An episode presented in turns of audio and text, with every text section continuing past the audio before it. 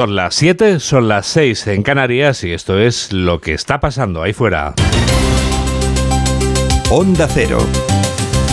Noticias fin de semana. Juan Diego Guerrero. Buenos días a todo el mundo en este día del libro. ¿Podremos disfrutar de la lectura en un domingo frío o caluroso, apacible o tormentoso, Mamen Rodríguez Astre. Lo único claro es que lo haremos sin paraguas, porque la precipitación vuelve a ser historia, se imponen las altas presiones, con cielo poco nuboso en casi todo el país, aunque hoy todavía podría llover en el extremo norte y dejar alguna tormenta en zonas de montaña. La madrugada está siendo más fresca que en días previos, pero las temperaturas máximas inician un ascenso que se prolongará ya a lo largo de los siguientes días, tanto de día como de noche. Y estos son los titulares de apertura con Jorge Infer. PSOE y PP llevan la sequía a la precampaña con Doñana en el centro de la polémica. El presidente del gobierno asegura que los populares están llevando a cabo un atropello con este paraje natural y advierte de que se han quedado solos con el negacionismo climático. Por su parte, el líder de la oposición anuncia un pacto nacional del agua al tiempo que echa en cara a Pedro Sánchez que se comprometa a estas alturas con la sequía. Mira que hablan mal de España cuando salen en el extranjero, ¿eh? Y se dicen que son europeístas. Y cuando la Comisión Europea les dicen, paren ustedes el atropello en Doñana dicen que no, que, ¿qué van a hacer ellos? Esa es la derecha que tenemos.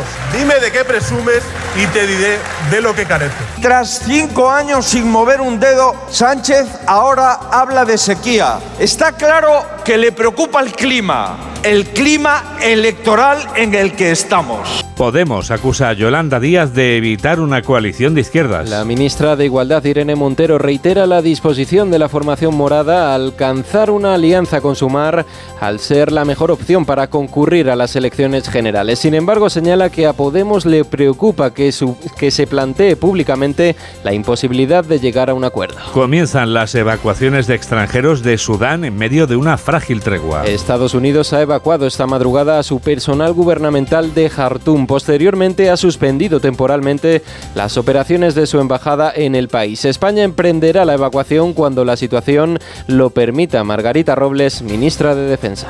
La situación es muy complicada, muy difícil, igual que España está en otros países, pero que los familiares sobre todo sepan que estamos esperando el momento adecuado, oportuno, y lo vamos a hacer siempre intentando que haya el menor riesgo y la mayor seguridad posible. El primer envío de tanques Leopard con destino a Ucrania sale del puerto de Santander. Los seis carros de combate han embarcado junto con 20 vehículos de transporte y llegarán al país dentro de cinco o de seis días. Se trata de los primeros tanques comprometidos por el gobierno, pero hay otros cuatro que están siendo rehabilitados para sumarse al ejército ucraniano en las próximas semanas. Los premios Platino hacen triunfar a la película Argentina 1985 y a la serie Noticia de un secuestro. Asbestas ha logrado también varios premios como el de mejor dirección para Rodrigo Sorogoyen. Asimismo, el actor Luis Zaera se lleva el platino a la mejor interpretación masculina de reparto. El premio de honor ha sido para Benicio del Toro.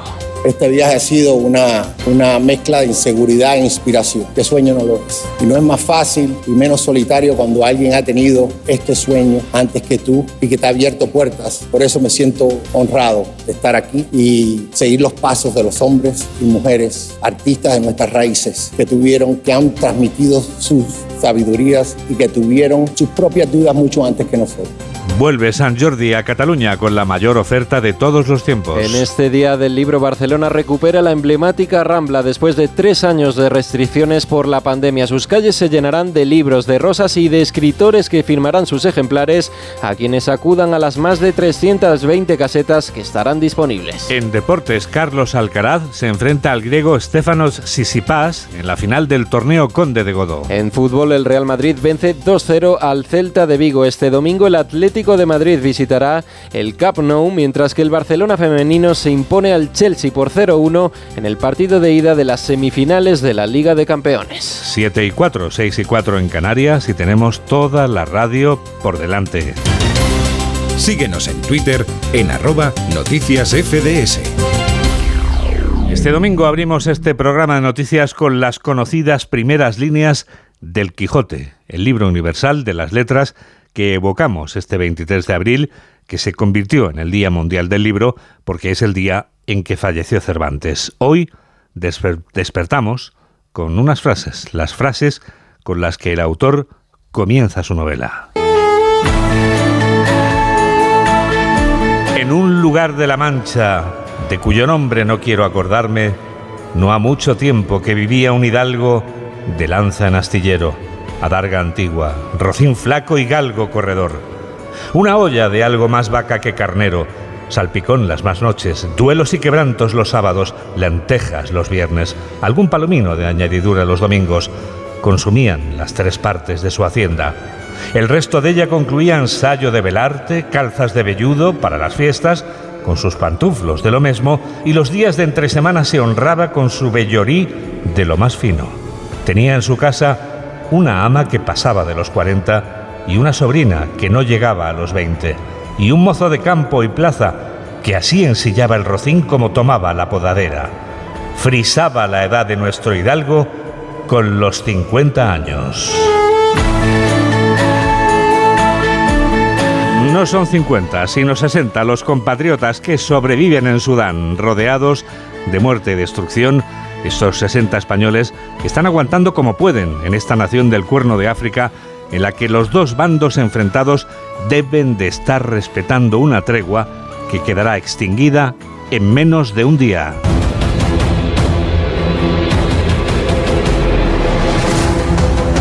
Dos aviones del Ejército del Aire del Reino de España siguen en la vecina Djibouti a la espera de que la ministra de Defensa ordene a sus tripulaciones que vuelen a Sudán para evacuar a los españoles. Pero Margarita Robles ha reconocido que por el momento hay que seguir esperando. La situación es muy complicada, muy difícil, igual que España está en otros países, pero que los familiares sobre todo sepan que estamos esperando el momento adecuado, oportuno, y lo vamos a hacer siempre intentando que haya el menor riesgo y la mayor seguridad posible. La tregua en vigor no garantiza que hayan cesado los enfrentamientos encarnizados entre los dos bandos que luchan por el poder en Sudán. Más que nada porque no podemos confirmar lo que está pasando ahí dentro, en esa nación africana de 48 millones de habitantes que vive en medio del caos y la violencia desde hace ya más de una semana. Corresponsal de Onda Cero en el Cuerno de África, Alfonso Masoliver. Prosiguen las dificultades a la hora de evacuar a los extranjeros de Sudán tras más de una semana desde el inicio del conflicto. La ventana de esperanza que se abrió a lo largo del sábado se cerró bruscamente cuando Estados Unidos negó que la situación actual en Jartum permita una repatriación efectiva de sus ciudadanos. La decisión de esperar se traspasó así al resto de países, incluyendo España. Esta incapacidad de ambos bandos a la hora de mantener la sucesión de treguas acordadas ha restado todavía más la confianza de la comunidad internacional en los líderes militares sudaneses, que se muestran empeñados en llevar a su lucha hasta el extremo.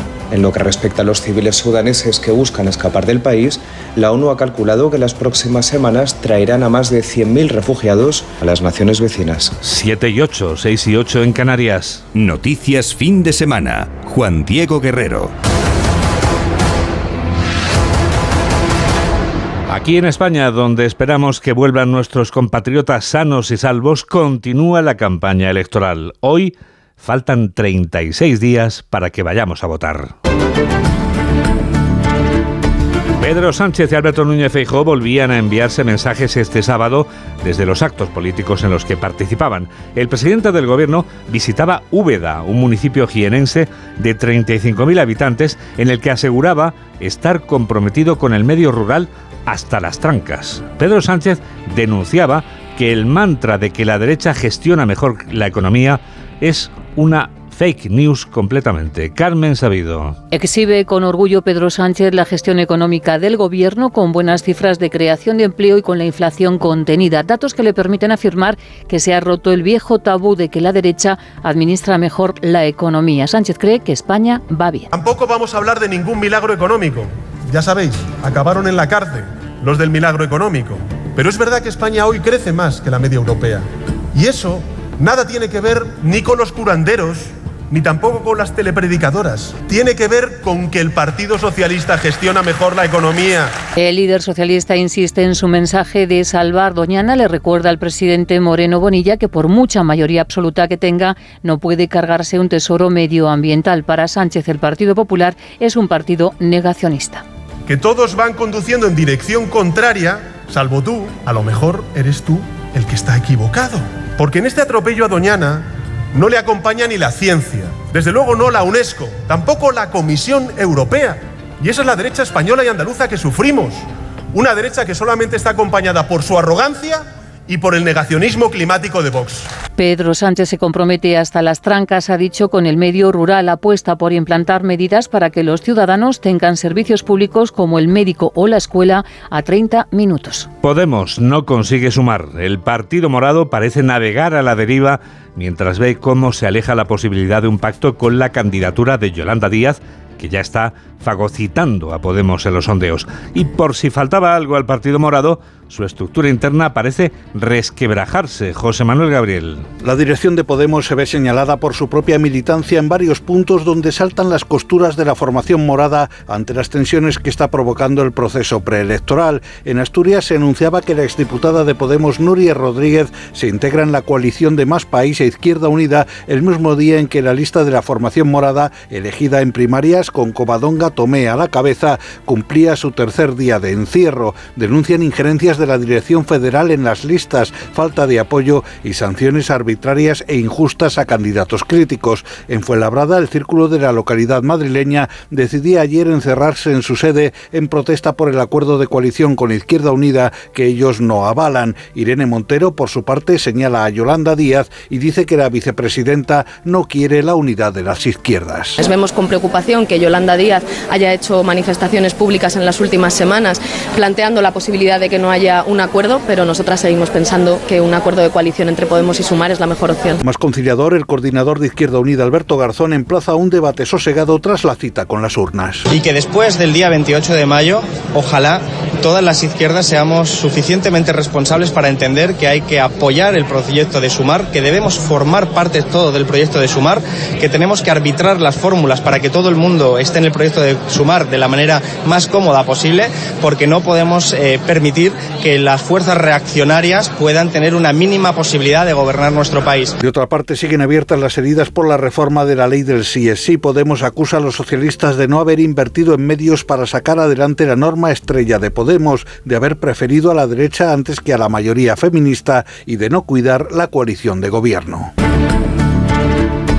El líder de la oposición hacía doblete este sábado. Alberto Núñez Feijóo visitaba por la mañana la ciudad de Murcia, en la que se comprometía a aprobar un pacto nacional del agua que acabe con el enfrentamiento entre comunidades. Feijóo denunciaba la pasividad del presidente Sánchez ante las graves consecuencias de la fallida ley del solo sí es sí. Onda Cero Murcia, Verónica Martínez. Feijóo vuelve a reprochar a Pedro Sánchez que mantenga en el puesto a todos los responsables de la ley del solo sí es sí. Atribuye al Partido Popular la reforma de la ley porque señala que es un partido con responsabilidad que ya advirtió desde el principio sobre sus nefastos efectos y por eso tuvo que realizar una propuesta de reforma. Cuando estábamos llegando y sobrepasaremos las mil rebajas de penas y las más de 100 escarcelaciones, no nos importó negociar con el Partido Socialista y sacar adelante nuestra propuesta de reforma de la ley del sí, porque somos un partido de Estado.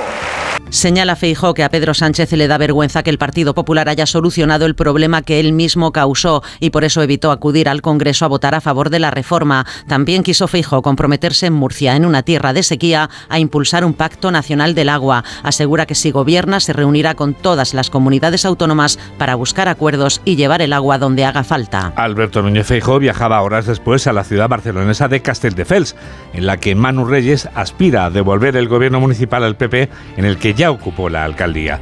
En Castelldefels, el líder de la oposición comparaba a los ministros del gobierno de Pedro Sánchez con los participantes de un reality show. Y ahora en el gobierno de España nos hemos acostumbrado a un reality show de broncas, de celos, de rupturas, de reconciliaciones, pero no debemos de acostumbrarnos a ello. Lo anómalo no puede convertirse en normal.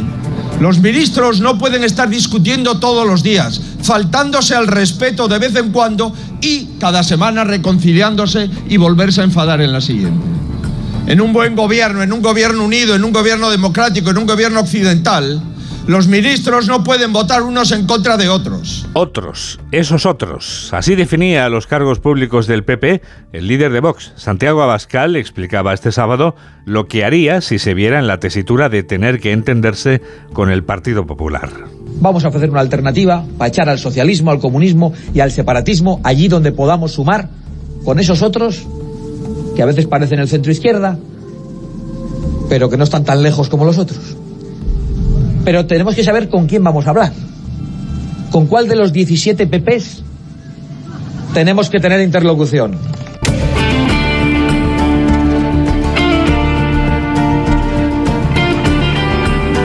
La alcaldesa de Barcelona y el exalcalde que aspira a recuperar el cargo rivalizan en sendos actos de la ciudad condal. Lo hacían este sábado. Ada Colau recibía el apoyo de Yolanda Díaz después de haberse puesto de parte de ella y haber pasado de Podemos. Xavier Trías se presentaba como independentista Junts en lugar de como nacionalista de Convergencia y ahora está navegando con el viento a favor de las encuestas. Onda Cero Barcelona, Albert Postils. Trías ha defendido que su proyecto representa el cambio que necesita Barcelona y ha cargado contra Ada Colau y su modelo de ciudad.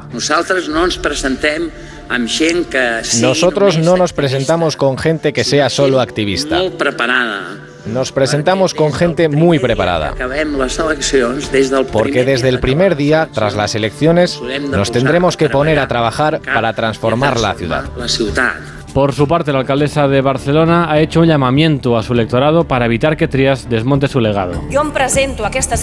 Me presento a estas elecciones tendiendo la mano a todo el que quiera consolidar estas políticas progresistas, que quiera impulsar el cambio de Barcelona para seguir liderando el futuro y no volvamos al pasado de la contaminación y de la especulación. Colau también ha criticado a Esquerra Republicana por presentarse como partido progresista, pero terminar votando en contra de de la reforma laboral. 7 y 17, 6 y 17 en Canarias. Onda Cero. Noticias fin de semana.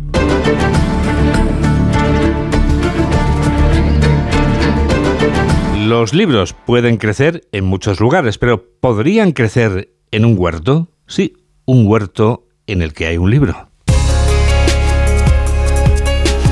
Los libros podrán y pueden crecer en un huerto. Una mujer de Onda Cero lo ha encontrado. Con el permiso de Carlos Ruiz Zafón, bien podría ser el huerto de los libros no olvidados. Laura Gil. No se olvidan los libros entre los vecinos que visitan asiduamente el huerto de Daniel, donde además de plantar se puede leer, intercambiar ejemplares o bien ojear los que guarda la casa que levantó nuestro protagonista tras un encuentro que pareció proverbial. Daniel en Aravaca vio un libro en un banco del parque, entró a Nexor y preguntó si a alguien se le había perdido.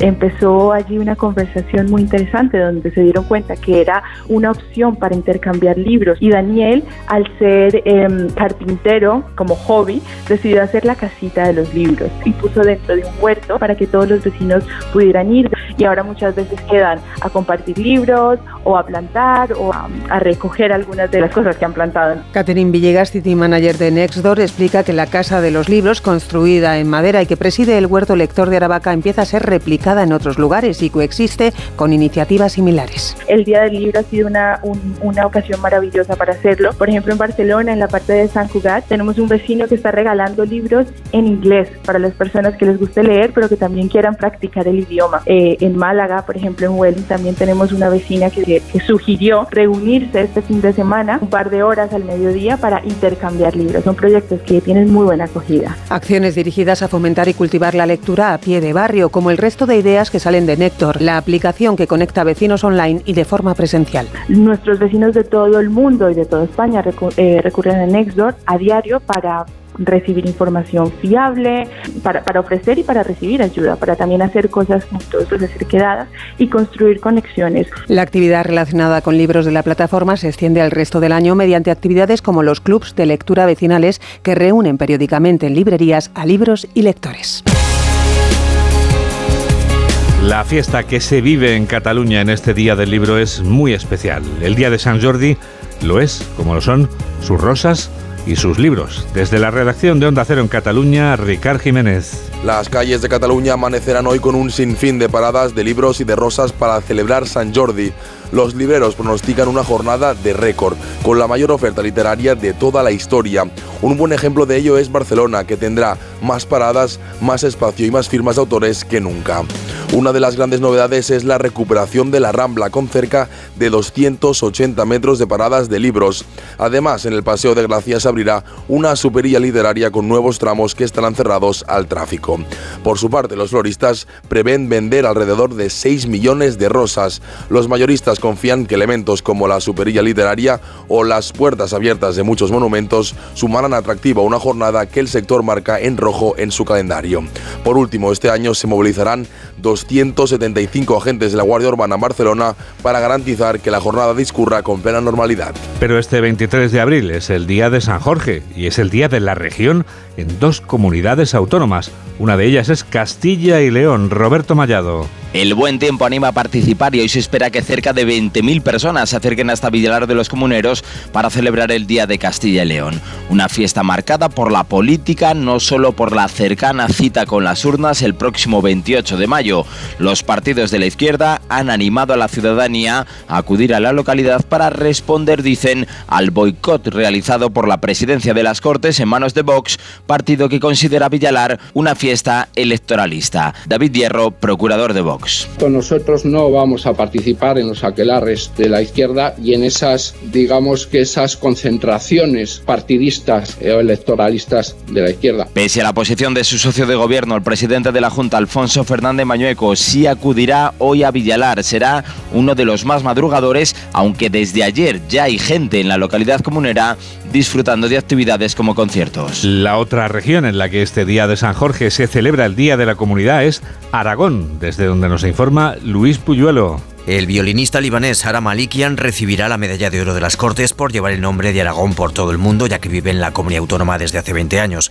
La revista Cultural Turia, que se edita en Teruel, ha obtenido el premio Aragón. Su director, Raúl Maicas, señala que es un gran reconocimiento tras 40 años de trabajo. Llegar a esta travesía de 40 años es algo insólito en el panorama de la cultura. Las revistas culturales suelen tener vida breve y que una revista hecha fuera de Madrid y Barcelona, que son las dos grandes capitales editoriales españolas, tenga esta longevidad es sin duda un hecho casi milagroso y que, bueno, pues demuestra que es posible hacer cultura universal desde Teruel, desde Aragón. Además, las sedes del Gobierno de Aragón y de las Cortes acogerán unas jornadas de puertas abiertas con una programación cultural y de ocio.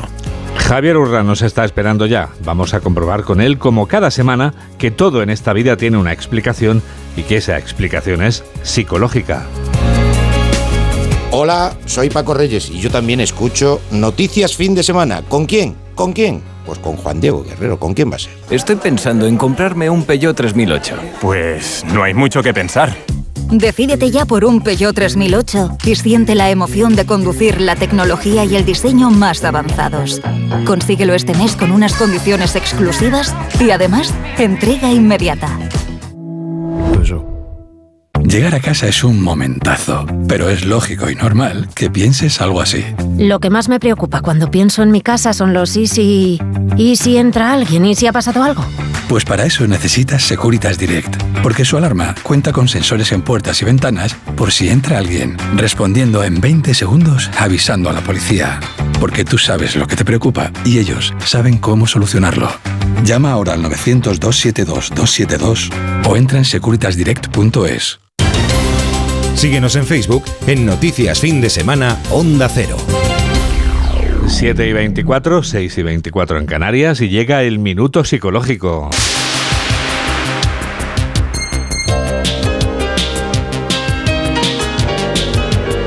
Javier Urra nos habla durante un minuto de la desilusión juvenil. La desilusión juvenil se incentiva, claro, con el desempleo, con la precariedad de ingresos económicos, con las expectativas de familias cercenadas. Cursa con pensamientos negativos, la procrastinación, el optar por el aislamiento, la dificultad para expresar lo que siente, el retraimiento social. Sin oportunidades, es muy difícil tener ilusión. El panorama para los jóvenes es, en no pocos casos, desolador. Ser joven en la actualidad y estar desprovistos de, de, un propósito vital se ha convertido casi en una norma estadística. Vemos apatía, desinterés, y es que hay jóvenes sin pálpito. Jóvenes, por cierto, que están muy cualificados y angustiados por una sensación de vacío. Se pasan el día haciendo un grado, otro máster, otro máster, sin tiempo ni espacio para clarificar su identidad. bastantes jóvenes padecen una encubierta ansiedad crónica que drena su energía. Sí, el fin de semana salen con los amigos, pero no les aporta nada. Se dejan llevar, pero sin encontrar significado en casi nada de lo que hacen. La sumativa de tanta desilusión conduce a que las generaciones futuras no creen en su futuro y sienten soledad. La desmotivación, la desgana, la dejación, la sensación de estancamiento vital se acompaña de agotamiento inespecífico, de melancolía y de encubiertos síntomas depresivos.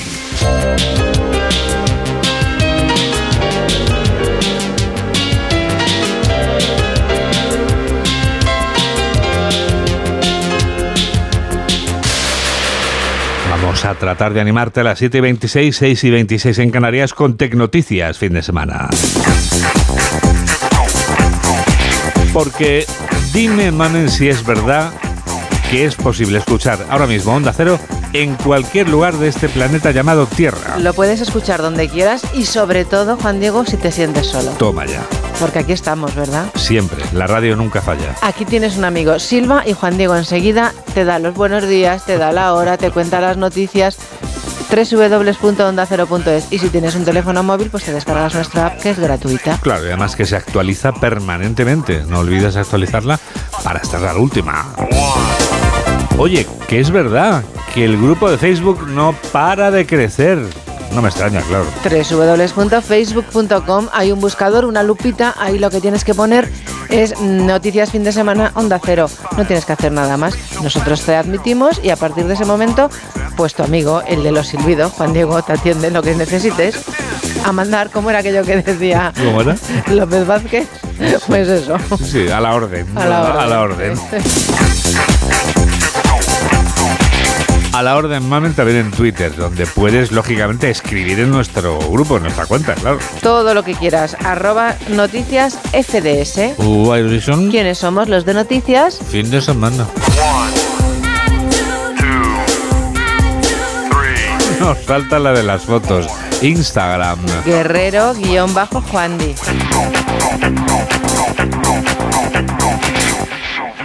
Hay que ver cómo pasa el tiempo. Fíjate que ya hablamos de una novela que publicaba hace 30 años Arturo Pérez Reverte y que fue un éxito de ventas que afianzó el camino hacia el éxito de este autor. El Club Dumas es perfecto para ser recomendado en este día del libro. Pero además este libro serviría de inspiración para una película protagonizada por una de las estrellas de Hollywood con mayor carisma. Mamen Rodríguez Astre desvela todo lo que no sabíamos de La Novena Puerta. Dos millones y medio de personas tienen un ejemplar en casa del Club de Dumas en 51 países, 30 de ellos de habla no española. Y además se ha llevado al cine por el ganador de un Oscar, por Roman Polanski, quien por cierto pone voz a uno de los gemelos ceniza. Hermosos, ¿verdad? El brillo suave, los dorados sobre el cuero. Ars Diaboli. Nunca verás reunidos tantos libros sobre ese tema en otra parte del mundo. A Polanski le interesó que el protagonista es un libro. Para el papel femenino escogió a su mujer. No era Irene Adler del libro de Reverte, pero este opina que resultó convincente. Eres un buitre, Corso. Un buitre. ¿Quién no lo es en nuestro negocio? No te detendrías ante nada. ¿Por un Quijote de Ibarra? Claro que no. No tienes escrúpulos. Eres un hombre sin escrúpulos. Feliz caza. Sobre Edip, a pesar del poco entusiasmo que le inspiró en principio para el papel de Lucas Corso, cuando le vio en pantalla pensó que parecía un personaje salido de su pluma. Según dice, eres un cabrón rastrero y codicioso. Claro. Por lo visto, has hecho una tasación muy por encima de su valor. Seamos sinceros, le has jodido. Así de simple. Estoy de acuerdo, sí. También me ha comentado que te agenciaste un Don Quijote. Serás cabrón. Es fantástico. Realmente eres el mejor. El personaje de Johnny Depp se iba a llamar Bob Corso. Polanski buscaba un nombre más anglosajón. El Lucas de Pérez Reverte sería Bob, pero había un Bob Corso real dispuesto a demandarlos si utilizaban su nombre en la película Lucas Bob se convirtió en Dean. Algunos bibliófilos se especializan en la novela gótica, otros lo hacen por autores. En cambio, mis viejas ediciones tienen al mismo protagonista. El diablo. La novela y la adaptación toman diferentes rumbos. Reverte se centra en homenajear a Alejandro Dumas y sus mosqueteros, mientras que a Polanski lo que le obsesiona son las sombras y el diablo, algo patente desde el inicio. No me fío de nadie, ni siquiera de Balkan. Y ahora que lo pienso, no sé si confiar en ti. Sabes que no te traicionaría a menos que tuviera una buena razón. Dinero, mujeres, negocios, aparte de eso puedes estar tranquilo. La Ponte tiene poco que ver también con el libro. Aquí se llama Bernie y aunque también posee una librería de volúmenes raros, su derrotero es totalmente diferente. Buenas tardes. Buenas tardes. Pase. ¿El señor Ceniza? Sí, usted dirá. Quisiera saber qué opina de esto. Mm, las nueve puertas. Una magnífica edición. Una rareza. El ejemplar tercer. Lo tenían ustedes, ¿no? Sí, antes lo, vendimos cuando se presentó una buena ocasión. Era demasiado buena para... Desperdiciarla. Se rodó en Toledo, en la calle Buzones del casco histórico y en la huerta del convento de los Carmelitas Descalzos, donde se sitúa la ficticia librería de los hermanos Ceniza.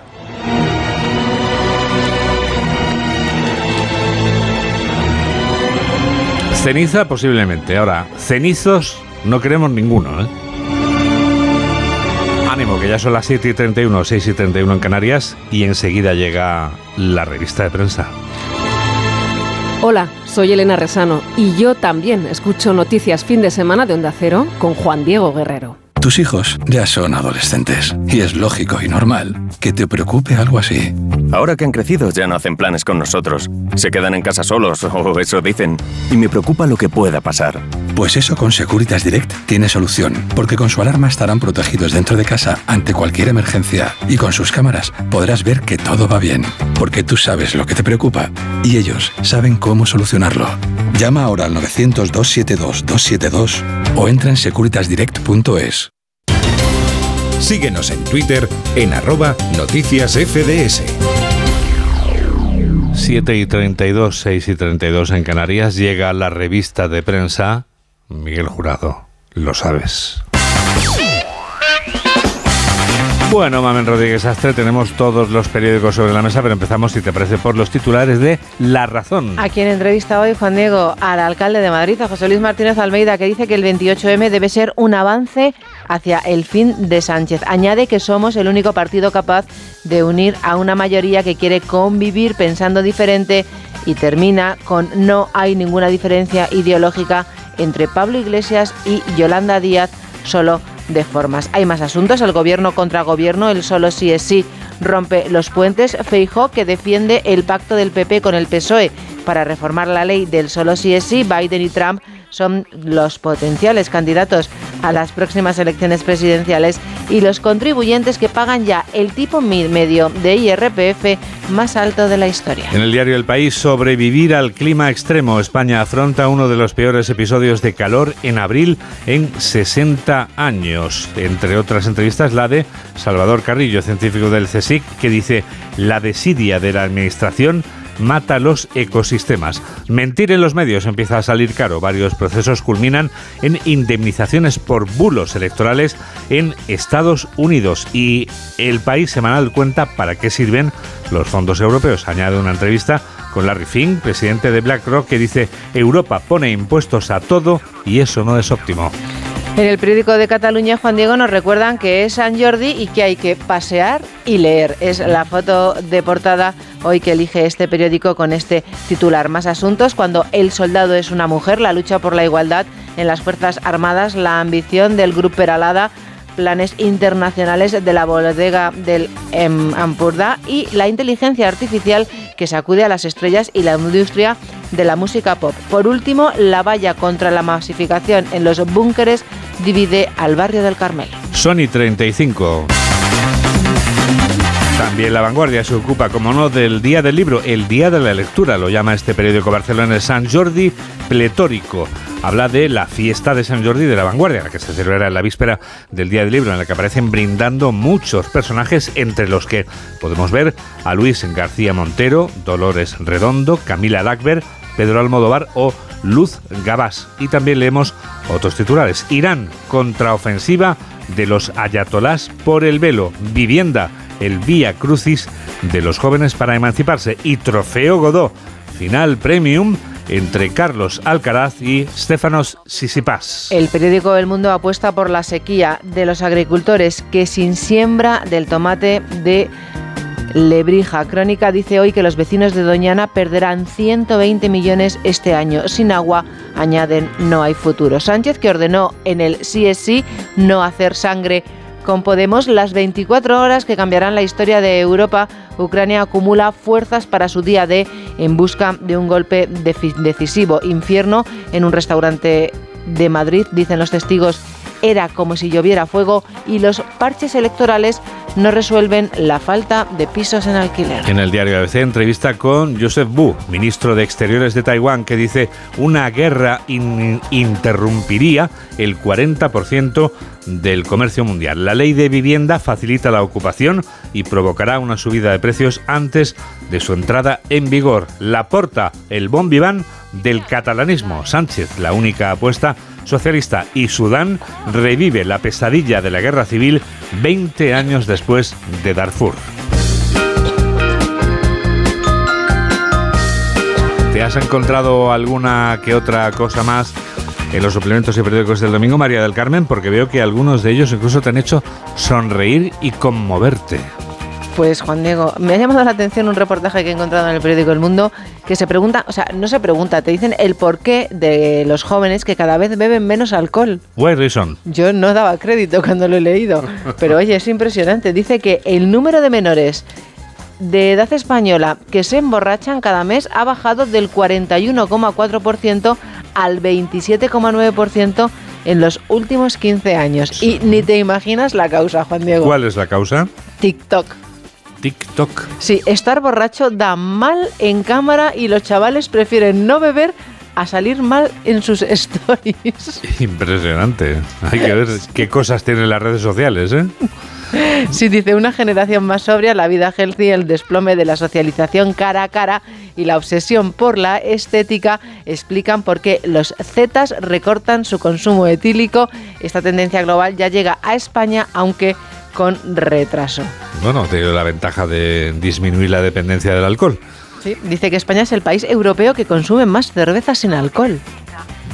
sí, la es que es curioso. El 16% ¿eh? del total. Y también se disparan las ventas de vinos y destilados 00. Mm, muy bien. Y se pregunta, ¿ha nacido ya la primera generación 100% libre de tabaco? ¿Te imaginas? No sé.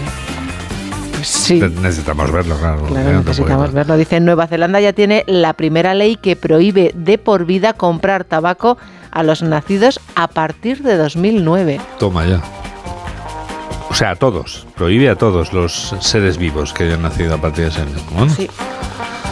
Bueno, más asuntos. Más asuntos, sí, sí, sí. Mm, no vas a dar crédito, Juan Diego, a cuál es la canción más escuchada del mundo. Me vas a sorprender. Vamos a ver, ¿cuál es la canción más escuchada del mundo? Pues la canta un joven que se llama Hassan Emilio Cabande Laija, más conocido como Peso Pluma. Peso Pluma. Sí, ha logrado con una canción que se llama Ella baila sola superar esta semana a Flowers de Miley Cyrus, con, que era la más escuchada del momento, con 7 millones de reproducciones a nivel mundial. Pudimos disfrutar de esa canción hace apenas dos o tres semanas aquí en este programa de noticias, el Flowers de Miley Cyrus. O sea que has superado a Miley Cyrus. Este chico canta corridos mexicanos, Juan Diego. Madre mía, me has dejado sorprendidísimo. Tengo mucho interés por conocerlo. Han dejado a un lado los tradicionales sombreros y botas de cowboy para vestir ropa ancha deportivas y gorras de béisbol. Eh, lleva un chándal de Gucci, es casi como... como Omar, ¿no? Sí. Sus corridos tumbados y belicosos copan las listas de éxito de medio mundo gracias a un estilo que fusiona los, los ritmos tradicionales de la guitarra, el acordeón o la trompeta. Así que peso pluma es el hombre del momento. Pues nada, habrá que vamos a favorecer a que lo oiga más gente todavía. Sí, sí, sí, sí. Pero me has dejado impactado. ¿eh? Bueno, pues veremos cómo suena este corrido mexicano. Ella baila sola. Sí, que se llama igual que ese fantástico dúo que tanto me ha gustado a mí. Sí, Marilia, por cierto, hoy viene en una revista. ¿Viene Marilia? Marilia Andrés Casares. ¿Sí? Bueno. Más cosas. Kira Miro, fíjate lo que dice. Dice... El control sobre la carrera lo tienen Bardem y Gutiérrez, el resto sobrevivimos. Caramba.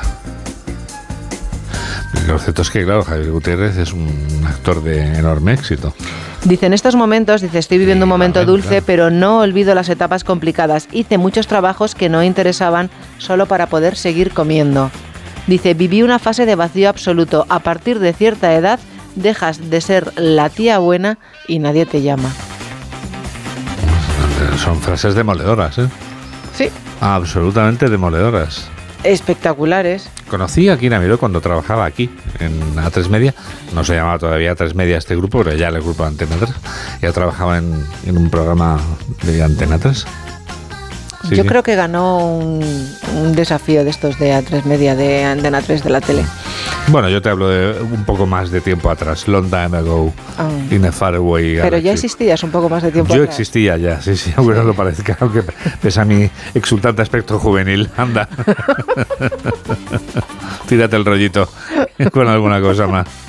No, me digo yo los piropos porque eso no, no- me los dice nadie, si no. Mira, feliz cumpleaños, Tita. Juan Diego, 80 años que cumple la baronesa Thyssen. bueno, por favor. Vive volcada en su colección pictórica, en sus mellizas y en acercarse a su hijo Borja. ¿Qué pasa? ¿Que está lejos? ¿Vive lejos en lo que? Creo que vive en Andorra, pero Ah, no lo tengo muy claro. acercarse, digo, pues, le pillará un poco lejos. A lo mejor es que no tiene coche. Claro. Bueno, pero ¿quieres poder? Que me lo digan a mí. sí, claro. Tita, digo, yo te llevo. Claro. Sustituyes eh, Claro. el, el paquete que llevas ahí delante y me cambias a mí por Tita. Sí. Otra, otra conversación, la que tendría con Tita, De acuerdo, claro. lo he entendido. Lo he comprendido perfectamente. Ah, no hay problema, yo te busco en casa y a continuación. Que tenga que enterarme la entera de que desde hoy ya me tengo que buscar la, y la vida, hay que ver. Bueno, ¿quién más tienes por ahí? Oye, tienes una amiga, Juan Eh, Diego. tenías a Ana Boyer porque te he visto sonreír en la entrevista de Ana Boyer. Ah. O era la otra de al lado, es que no sé cuál era. No, mira, tienes una amiga, te decía. Mira lo que dice Roca Rey, que es el torero de moda, Juan Diego. Sin duda. Que dicen que es muy amigo de Victoria Federica, que a lo mejor puede haber ahí algo más de amistad. Ajá. Un algo así como derecho a roce, o no, no sabemos. Bueno, eh, Bueno, él, entre comillas, a Victoria Federica le tendré que invitar porque no le gusta pagar. Esto. Vamos a ver. Es Esto se da en todo tipo no de edades. Pierdes una, de verdad. ¿eh? Es que no pierdes una. Qué bárbaro. No, he de decir que hoy por segundo día consecutivo has invitado a Jorge a café. Un aplauso. ¿O no? Eh, sí, ¿Ves? estoy intentando hacer memoria si a ti te he invitado alguna vez a No, algo. a mí no, a mí Eh, no. qué, valor, A mí no. qué poca vergüenza. te está creciendo en la nariz. Mari Carmen. Anda, Y nada, pues voy a terminar, Juan Diego, Sí, con te- una vida diferente. cuéntanos, sí, en Totalmente diferente. par de minutos finales, cuéntanos. Este fin es de esto. semana se estrena un documental que se llama Libres y es el primero que busca el día a día de 12 monasterios. Todo surge, a los directores se les ocurrió la idea en pandemia porque dijeron que realmente los únicos que no habrían notado esto de no salir de, la- de sus de a los únicos que no les había cambiado la vida claro. era a la gente que vive en los conventos que está en clausura. Los frailes y monjes apenas notaron en su día a día aquel confinamiento que asoló nuestro país, salvo Juan Diego porque el parón en bloque frenó en seco todos sus ingresos y en algunos casos, en algunos casos incluso tuvieron que tirar del banco de alimentos para poder llegar a fin de mes. Es brutal, frente a los 13.000 frailes y monjas contemplativos que había en 2003, Sí. hoy quedan apenas 8.400, Juan Diego. Y en España se concentra un tercio de todos los monasterios del planeta. Claro, pero es cierto que ellos notarían menos la- ese inconveniente de no poder salir o no transitar por la calle porque no salían mm, naturalmente en su en su quehacer diario, en su, en su existencia diaria. Bueno, pues entre que son pocos, que el tercio está aquí en España y que la masa- inmensa mayoría tiene una edad avanzada, ¿pero tú crees que se puede ser feliz en clausura? Pues no lo sé, porque no lo he experimentado. Dice que no se ha encontrado con ningún friki ni con ningún marciano, que es gente totalmente normal, Normal, ajá. y que en un momento determinado optaron por una vida, entre comillas, auténtica. Como todo en esta vida, cuando uno elige libremente, cada uno está en su pleno derecho de optar por el camino que más le gusta. Bueno, pues yo creo que has estado francamente bien. Has terminado. Bueno, así viene la prensa. De hoy. clausura, como era de esperar después del monasterio. Hemos acabado en el monasterio, que es un buen lugar, ¿eh? Pues creo que me voy a quedar, ¿eh? ¿Te quedas en el monasterio? bueno. Menos mal que tenemos el micrófono conectado y podrás leer los titulares luego con ese al que invito a los cafés. Bonita. Son menos cuarto. Hala, vamos a navegar un poco.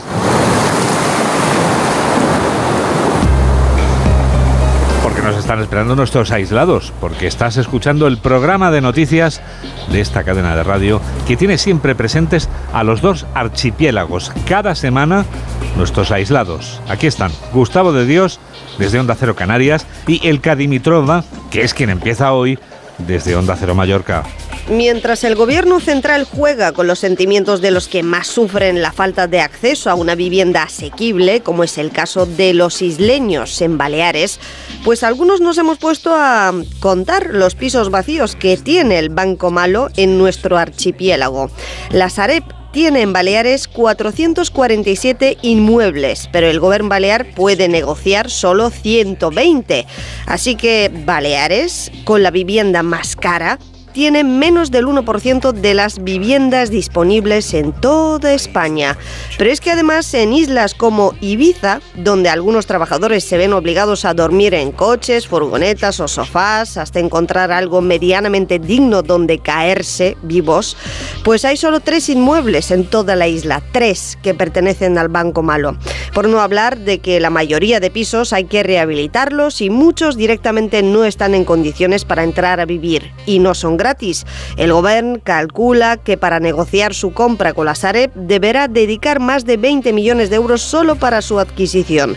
¿Ahora entienden cuando decía que juegan con nuestros sentimientos? Nos estamos echando unas risas con lo de la Sareb en Canarias, que no sabe decirte exactamente cuántas viviendas tiene para el plan de las 50.000 viviendas baratas de Sánchez, pero fuentes informadas nos dicen que son unas 303, que algunas no tienen ni luz ni agua, que se quedaron a la mitad y que, bueno, básicamente están en ese descampado en el que no se atreve a entrar ni la policía. Bueno, el caso es que el gobierno de Canarias se ha dado por vencido con lo de la vivienda y deja que sea el Ejecutivo Central el que ponga en marcha estos exóticos planes a ver si el destino arregla las cosas.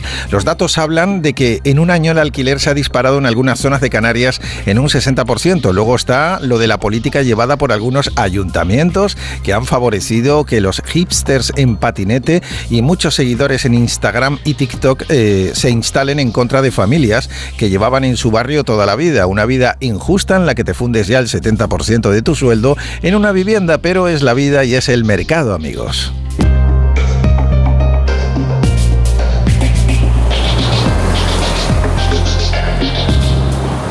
8 menos 12, 7 menos 12 en Canarias y llegados a este punto... Aquí están las noticias del deporte, aquí está Alberto Fernández, ¿qué tal?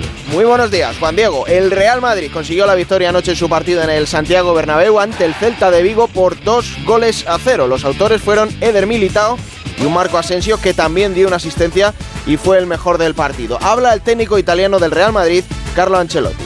Creo que me ha, me ha gustado el equipo, la actitud del equipo, hemos controlado bien el partido con algunos jugadores que han destaca- destacado más que otros, como Asensio y como Camavinga. sí. Hemos derrotado un poco, dado descanso a los jugadores más cansados. Creo que hemos hecho los cambios por esto, para parar un poco el partido. eh, he quitado a Marco para meter un, un interior más, para manejar mejor el balón, pero el equipo, el equipo está muy bien en todos, todos los jugadores también. Resto de resultados de ayer, Osasuna 3, Real Betis 2, Almería 1, Athletic Club de Bilbao 2, Real Sociedad 2, Rayo Vallecano 1 y la victoria del Real Valladolid 1 a 0 sobre el Girona. Hoy será turno del líder, el Fútbol Club Barcelona, en el gran partido de la jornada donde recibe al tercer clasificado, al Atlético de Madrid. El encuentro es en el Camp Nou a las 4 y cuarto de la tarde y a Xavi le volvieron a preguntar ayer por el horario, por el clima y por el césped. A mí se me critica por todo, o sea, no me molesta nada. Sé dónde estoy, a partir de ahí, ¿qué quieres saber? ¿Si me molesta el sol? Sí, si no- o sea, no voy a cambiar de opinión. Por más memes que me hagan, o sea, el sol nos molesta. El campo seco no, no nos beneficia, ni a nosotros ni al espectáculo, ni al Getafe tampoco. Si la pregunta es para aquí, que la pregunta es ¿por qué no rego el campo? O sea, la pregunta es para que no para mí. Que le pregunten al entrenador del Getafe por qué no se regó el campo y por qué estaba más alto de lo habitual. No voy a, no voy a parar hasta que haya una norma con exactitud, porque en todos los deportes hay una norma por la superficie. ¿Por qué en el fútbol no? La gran novedad en la convocatoria del conjunto azulgrana para hoy es que regresan Pedri y De Jong, pero principalmente la inclusión de Lamin Yamal, delantero cadete de segundo año que a sus 15 años y 9 meses puede romper todos los récords de precocidad si Xavi lo hace debutar. Es diferente, ¿no? No, no tengo un perfil claro de... Tiene cosas de, de, varios, varios futbolistas, ¿no? Para mí es un talento innato, ¿no? y lo que veo que los jóvenes tienen una inconsciencia tremenda, ¿no? O sea, no, tienen miedo. Enfrente el Atlético de Madrid de un Diego Pablo Simeone que deja en Madrid a Memphis, quien no estará ante sus ex. Hablaba de ayer el técnico argentino. Bueno, el fútbol está claro de que nos encontramos siempre contra grandísimos equipos y el Barcelona en todos estos años siempre ha tenido eh, muy buenos planteles y muy buenos equipos que obviamente nos ha costado, como los números lo marcan, de, haber podido ganar. Siempre hemos competido bastante bien, así que intentaremos seguir en nuestra línea, buscando nuestro camino, llevando obviamente el partido donde creemos que le podemos hacer daño y, sabiendo de lo que necesitamos hacer del partido. Además, para hoy, desde las 2 de la tarde, se miden Elche y Valencia. A las 6 y media, Mallorca y Getafe. Para las 9 de la noche quedará ese partido entre el Sevilla y el Villarreal. En segunda división, resultados de ayer en la jornada 37, Villarreal B 1, Albacete 2, Cartagena 2, Sporting de Gijón 1, Ponferradina 1, Andorra 4, empata 0 entre la Unión Deportiva Las Palmas y el Levante y victoria del Real Oviedo 1-2 en Camises ante la Unión Deportiva Ibiza. Para hoy a las 2 de la tarde, duelo en zona de descenso entre el Lugo y el Málaga. A las 6 y media hay doble ración con el Mirandés Burgos y el Racing de Santander Granada para las 9 de la noche va a cerrar esta jornada dominical en segunda en el estadio de Mendizorroza con el partido entre el Alavés y el Club Deportivo Leganés. En fútbol internacional, derrota ayer del Bayern de Múnich en Alemania 3 a 1 frente al Mainz y el Dortmund se coloca líder tras ganar 4-0 al Eintracht. En Inglaterra, el Manchester City se ha metido en la final de la FA Cup tras ganar ayer 3-0 al Sheffield United.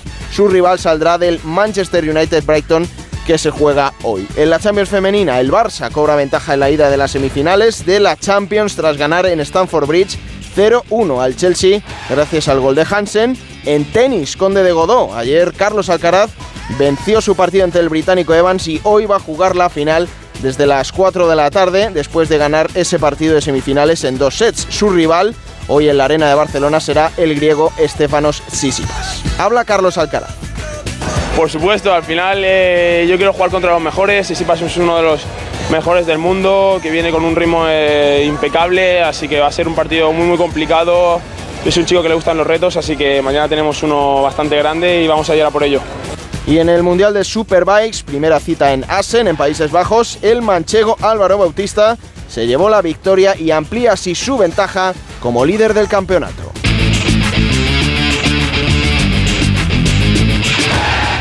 8 menos 7, 7 menos 7 en Canarias.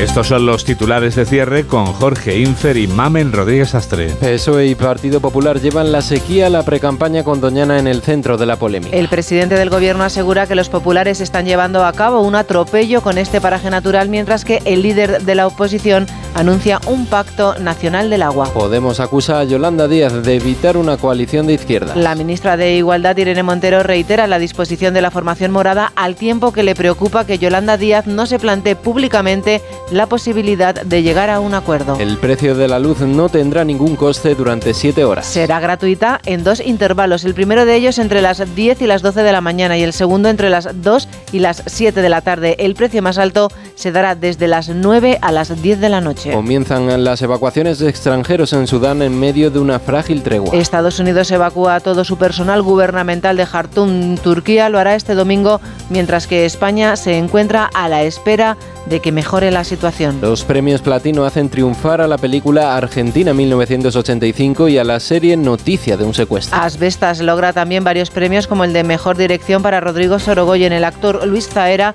se ha llevado el platino a la mejor interpretación masculina de reparto. Vuelve San Jordi a Cataluña con la mayor oferta de todos los tiempos. Las calles de Barcelona se llenarán de libros rosas y escritores que firmarán sus ejemplares a quienes acudan a las más de 320 casetas que estarán disponibles. En Deportes, Carlos Alcaraz se enfrenta al griego Tsitsipas en la final del torneo Conde de Godó. Y en fútbol, el Atlético de Madrid visita el Camp Nou, mientras que el Barcelona femenino se impone 0 a 1 al Chelsea en las semifinales de la Liga de Campeones. En cuanto al tiempo, terminamos la semana con lluvias en el norte y con más calor en casi todo el país. Este domingo vuelven a imponerse la estabilidad, excepto en Galicia y en áreas del Cantábrico. En Murcia, el paraguas habrá que utilizarlo para el sol. Allí se podrían alcanzar los 32 grados.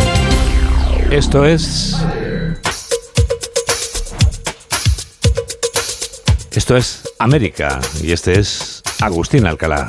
El equivocarse de puerta, de coche o de entrada de una casa puede costar la vida en Estados Unidos, un país en el que ser negro, joven y alto supone para muchos una sentencia de muerte y donde millones de ciudadanos, armados hasta los dientes, creen que la doctrina del castillo, esa que les enseñaron sus padres y sus abuelos cuando eran niños, de que mi casa es mi castillo, donde tengo todo el derecho de defenderme si me siento en peligro, sin miedo a las consecuencias, es la ley. En Missouri, en Texas, en Nueva York, un chico de 16 años resultó herido en cabeza. Una animadora de un colegio disparada en el torso y una joven de 20 años murió porque alguien entendió que ante la llegada inesperada de un extraño a su casa o a su coche en medio de la noche, su vida corría peligro. Con 49.000 personas muertas al año, la mitad suicidios, a consecuencia de las armas, un simple error, el perderse en la oscuridad de la noche, el equivocarse de vivienda o de automóvil puede costar la vida a una persona o dejarla malherida porque ante la duda la reacción es inmediata. Se saca una pistola o un revólver y primero se dispara y luego se hacen preguntas.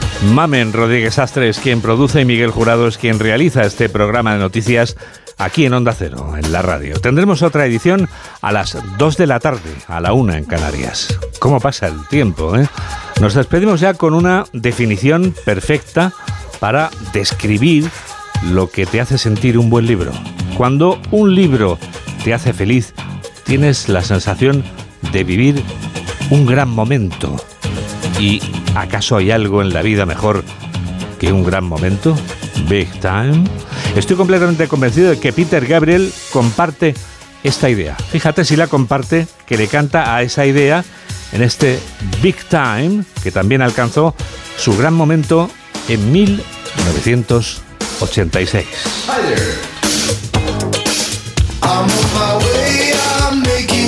Aquel año llegó a la cima del Billboard americano, un privilegio reservado solo para los mejores.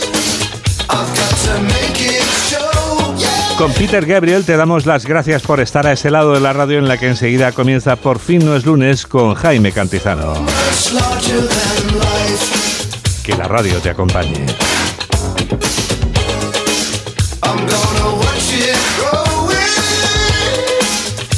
Adiós.